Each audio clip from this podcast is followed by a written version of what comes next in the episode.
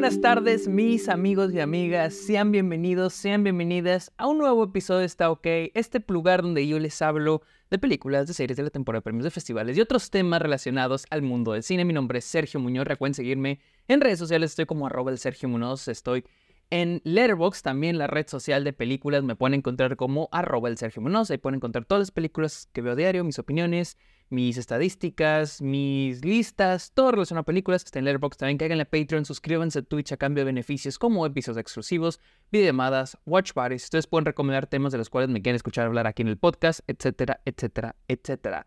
Amigos, hablemos de probablemente la película más esperada del año. Es chistoso porque apenas es febrero, apenas estamos iniciando el año pero ya llegó la película más esperada del 2024, Dune, parte 2 del director Denis Villeneuve. Ya la pude ver, la vi el domingo pasado en un screening, un preestreno aquí en, en el Bulo, que es el museo, es un museo de historia aquí en Austin, que tiene el IMAX más grande del estado, más grande del estado y una de las más grandes de todos todo Estados Unidos. Y pude ver Dune parte 2 ahí. Así que amigos, hablemos de esta película, pero antes, ustedes saben que aquí me gusta hablar de mis expectativas antes de haberla visto, cuál es mi relación con Dune y sobre todo con Denis Villeneuve, el director de la película. Solo para recordarles, acuérdense que aquí en Está OK no tengo guion, tengo aquí unas notitas, me gusta hablar, este es un podcast, esto, esto es un podcast, aquí estamos hablando de la película así como si fuera una plática. Así que hablemos de Denis Villeneuve primero, quien yo llevo casi una década amando, respetando demasiado. Curiosamente, la primera película que vi de él fue Enemy, eh, que de hecho fue una de las primeras películas de A24 que vi. Y de ahí la segunda película fue Prisoners y luego me acuerdo que vi Sicario, la vi en el cine.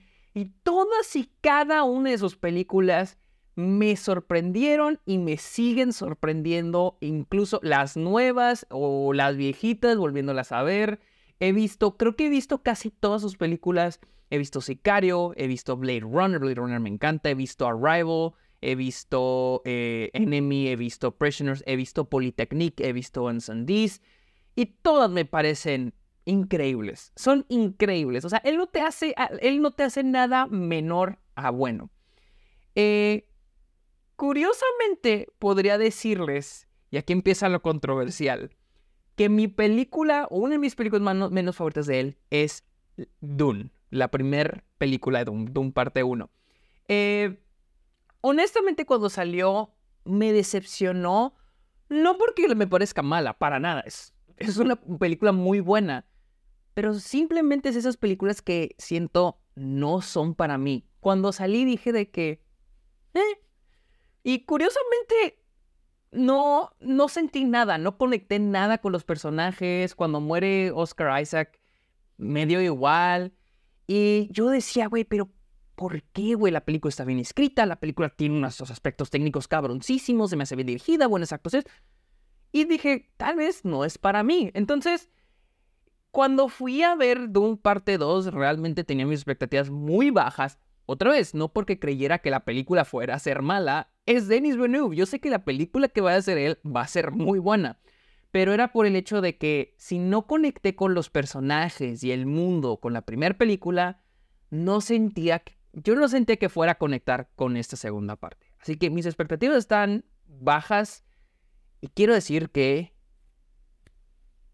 me encantó esta pinche película, güey. O sea, me la pasé muy chingón. No sé si porque realmente es mejor que el anterior o porque tenía mis expectativas bajas, pero me la pasé muy... O sea, la experiencia que no tuve con la primera, la tuve con esta. Así que vamos a hablar a detalle de esta película, ¿ok? Pero antes solo voy a dejarles en claro, esta opinión tiene spoilers. Tiene spoilers. No encuentro otra manera de hablar de Dune parte 2 sin spoilers. Así que quédense quédense si ya la vieron o si les vale madre y los demás, vayan a verla, vayan a verla y vuelvan a ver este video. Hablemos de Doom parte 2. La película sigue a Paul interpretado por Timothy Chalamet y a su madre Jessica interpretada por Rebecca Ferguson. La película inicia exactamente donde se quedó la película anterior, con ellos uniéndose al clan, a la tribu de los Freeman, que están compuestos por eh, Stilgar, interpretado por este, Javier Bardem, y por Johnny, interpretado por Zendaya. Y toda la película explora eh, el viaje de, Paul buscando venganza contra aquellos que conspiraron contra su padre, aquellos que causaron eh, la muerte de su papá. Y es este, este viaje mientras también vamos conociendo diferentes personajes, como el personaje de Faith Rautha, interpretado por Austin Butler, y quien es sobrino del barón Harkonnen, interpretado por el gran Stellan Skarsgård. Algo que, me gustó bastante es que el viaje inicia desde el primer acto. Solo ese primer acto, esos primeros 40 minutos de película, empezamos el viaje de Paul. Y es que una razón por la que pude conectar más con él en esta segunda parte que en la primera es porque siento que en esta película el personaje inicia desde abajo. La película lo retrata casi como, como un sonso.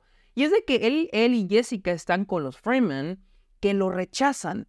El único que tiene fe en él es Javier Bardem. Literal, el personaje de Javier Bardem es el único que tiene fe en él. Entonces, el, el viaje del personaje, porque esto se me hace interesante, la película, el, el viaje del personaje se compone hacia lo largo de toda la película, pero a lo largo de toda esa película también en pequeños viajes. Y el primer acto, el personaje tiene su primer, tiene su primer viaje, que es ganarse el respeto de los Freeman. Y es de que al inicio inicia como, empieza como un güey que nadie respeta, no creen en él, incluso lo dicen, unos lo ven como el Mesías, otros lo ven como un falso profeta. Entonces, Paul tiene que ganarse el respeto de todos, parejo. Y la película lo retrata como un sonso. Hay una, hay una línea que me mató, se me hizo bien chistosa. La gente de la sala se rió.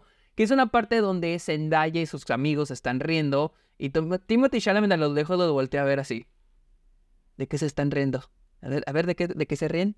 Güey, he visto, he visto ese niño en el recreo miles de veces. Y es me pareció gracioso, pero es un gran, es una gran, es una gran, un gran retrato de la situación en la que está el personaje Timothy Chalamet, en el personaje de Paul en este momento. Y creo que para mí fue más fácil conectar con ese personaje que con el Paul de la película anterior, porque siento que el Paul de la película anterior, no sé, yo sé, así es en el libro, pero no sé, es el niño rico, es el hijo del, del mero vergas, entonces como que no, y aquí está como que hasta mero abajo. Y la película se encarga de mostrarte cómo él va a salir desde abajo. Y el primer acto se trata de eso. Tenemos ese momento donde él y Zendaya están lanzando las pinches... Eh, los pinches tienen la bazooka y le están dando los pinches naves, güey. O sea, y de ahí va brincando cómo el personaje va ganando el respeto a estas personas. Cuando, güey, se sube a montar al pinche gusano, güey. O sea, el personaje va a estar ganando el respeto de ellos poco a poco. Y en eso se enfoca el primer acto. Y para mí es muy efectivo. Me fascina el primer acto. Eh, el segundo acto, la película suelta un poquito a Paul y su trama y nos empieza a mostrar a otros personajes. Nos muestra el personaje de Florence Pugh, la princesa Irula, el emperador interpretado por Christopher Walken. Oh, sí, Christopher Walken, lo amo. Y también nos va a estar mostrando un poco del personaje de Stellan Skarsgård, el personaje de, nos introduce el personaje de Austin Butler, etcétera, etcétera, etcétera. He escuchado, una de las críticas que he oído de esta película es que se siente un poco desbalanceada porque abandona el personaje de Paul como por 40 minutos, que es cierto. Y tal vez tienen razón, pero a mí me gusta, la verdad, me gusta brincar a otros personajes, explorar qué están haciendo por allá, y más porque estos personajes también tienen intereses, son parte de este mundo y, tienen conflictos bastante interesantes. Creo que lo que me gusta mucho esta película es de que tenemos tantos personajes, pero ninguno se siente que esté de más. Todos buscan algo, todos buscan algo diferente. No importa si son parte de la misma familia o si son amigos, todos buscan algo distinto. Y aquellos que puedan llegar a buscar algo distinto, lo buscan por maneras, de por razones diferentes. por ejemplo, tenemos el personaje de Faith Routh, el personaje de, que es el personaje de Austin Butler, tenemos el personaje de Vince Ravan, el personaje que es eh, interpretado por Dave Batista y Stellan Skarsgård. Todos se mueven de diferentes maneras a pesar que forman parte del mismo grupo. Entonces, ese segundo acto, la verdad, a mí me gusta mucho porque nos va introduciendo cuáles son los intereses y qué es lo que busca cada personaje en la película. Ah, las escenas de acción se me hacen muy chingonas, se me hacen muy chingonas eh, porque no solo son personajes peleándose, agarrándose a chingazos, va más allá de eso. el momento, eh, por ejemplo, el, momento donde este Timothy se sube arriba del, del gusano, o ese, ese momento donde el personaje de Dustin Butler está en la arena, que se ha visto en los trailers. Hay más que solo me que agarrar a chingas con el otro y matarlo. O sea, hay más que el que, el que tienen que lograr los personajes, pero el por qué. Hay, hay un, hay un, este, hay un sentimiento de búsqueda de reputación, de respeto, de tengo que demostrar quién soy y se siente muy, muy, muy tangible. Eh, algo que también me gusta mucho, ya lo mencioné, son los quereres de los personajes, de todos los personajes, no solo el de Paul. Algo que me gusta mucho es de que en general, más que nada los que están junto del lado de Paul, todos quieren lo mismo. Todos quieren lo mismo. Pero el conflicto se origina, por lo general, tú, por lo general en términos de guion, de escritura, tú quieres generar conflicto en que personajes quieren cosas distintas. Aquí los personajes quieren lo mismo, quieren vengarse. Quieren derrocar a, a, a, Stellan Skarsgård y al emperador. Pero lo que es diferente es las razones. Cada personaje quiere esa cosa por razones distintas. Eh, ya sea por razones de religión, económicas, sociales o hasta pura venganza, como el personaje de George Brolin dice, güey, te tienes que vengar porque este cabrón mató a tu papá. Eh, el viaje del personaje de Paul se enfoca no tanto en decidir qué es lo que quiere, sino decidir por qué quiere esa cosa. Por, por cuáles sus razones por querer esa cosa. Y las decisiones que va a estar tomando se van a basar en decidir por qué quiere lograr eso. Y esas decisiones son, lo que van a, eh, son las que van a definir quién es Paul en todo ese arco de personaje. Al final, las decisiones que, se, que va a tomar y el personaje en el que se convierte, en este personaje que va a transmitir casi miedo, no es basado en qué decisiones tomó, sino por qué las tomó. Algo que he visto también que ha dividido a las personas son el personaje del Baron Harkonnen y el personaje de Dustin Butler. Estos personajes que al final mueren de una manera, no quiero decir tan fácil, pero se siente anticlimática. Entiendo que se pueda sentir anticlimática y he visto a gente como que no les encantó esto. No sé cómo es en el libro, no he leído los libros y la verdad me da igual. O sea, yo estoy viendo la película, si quiero saber cómo es el libro, leo el libro. No soy de los que cree que una película tiene que ser igual que el libro. Eh, sí se siente medio anticlimática la muerte de estos personajes, pero realmente eso a mí me gusta. Porque algo que me, está, me gusta mucho de Don Parte 2 es de que nos dice, esta película no se trata de Paul contra el varón o contra el personaje de Austin Butler o contra estos otros... No, no, no, no, no, no, no, no, no, no, no, no. Dune no se trata de Paul contra esos otros personajes. La película te está estableciendo, aquí no hay un villano. Es más, aquí el héroe y el villano es el mismo Paul.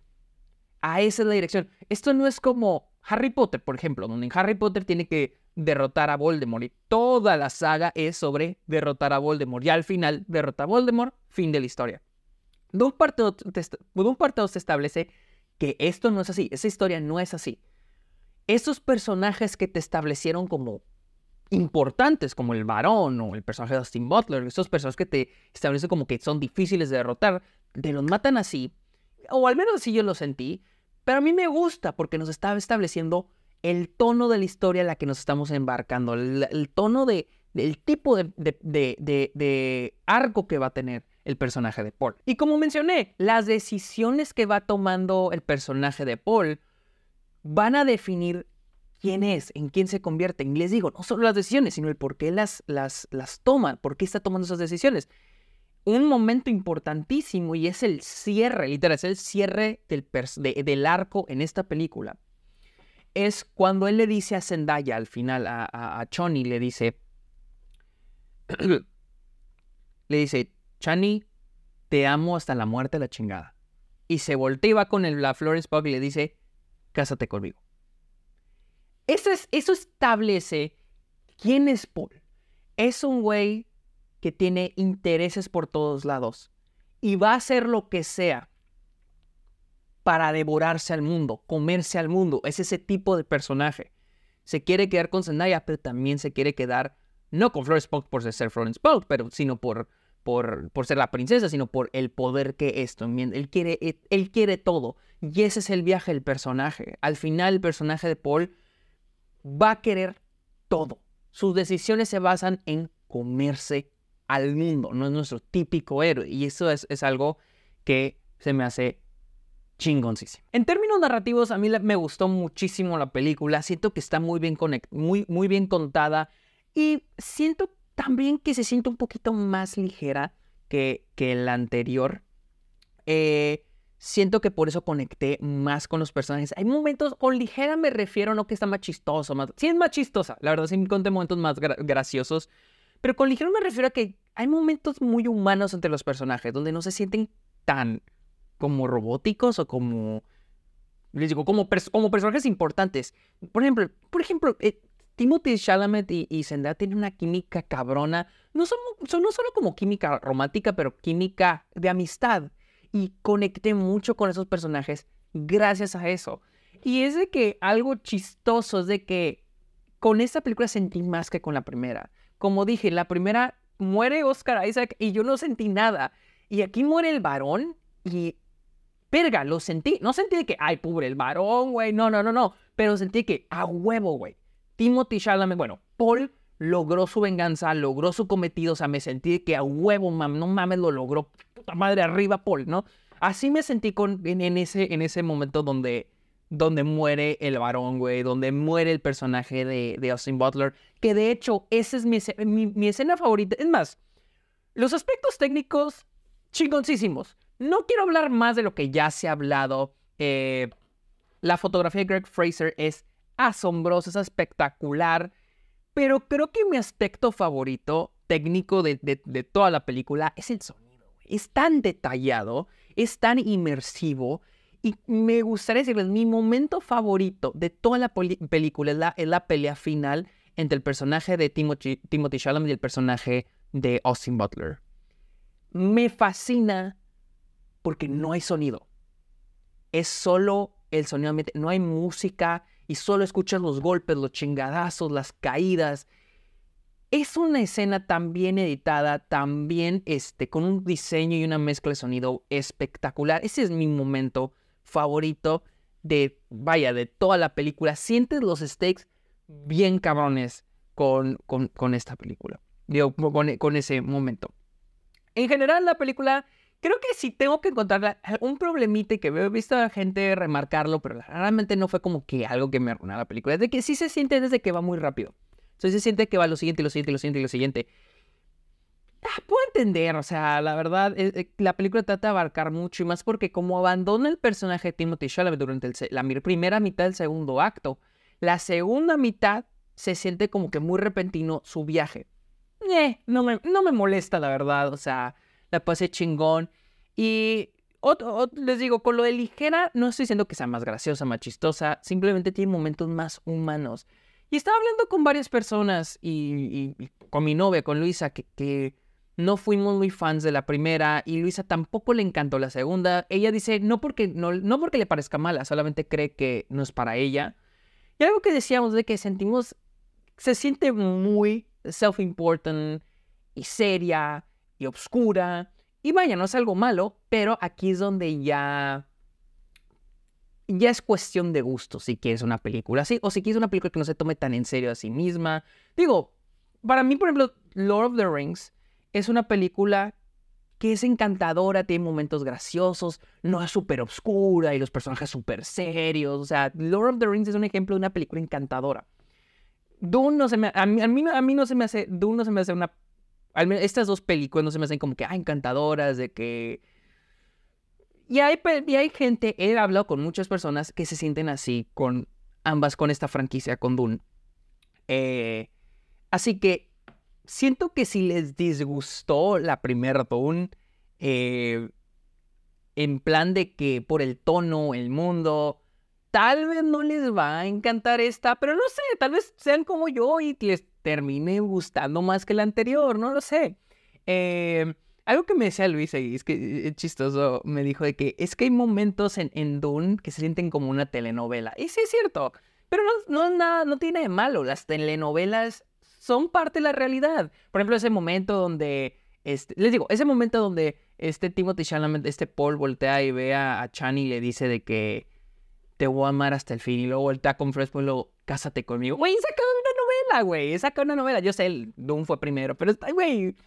Y es el momento donde se descubres que nos dicen que Timothy y, y este Butler son primos y lo tienen a hacer pelea por Arrakis, güey. Güey, es como cuando te peleas con tu primo por los terrenos de la abuela, de literal de primo, usted nunca vio por mi abuelita y te agarras a chingados. O sea, y está bien, la vida está llena de esos dramas y eso. Y de hecho eso me gusta de Dune.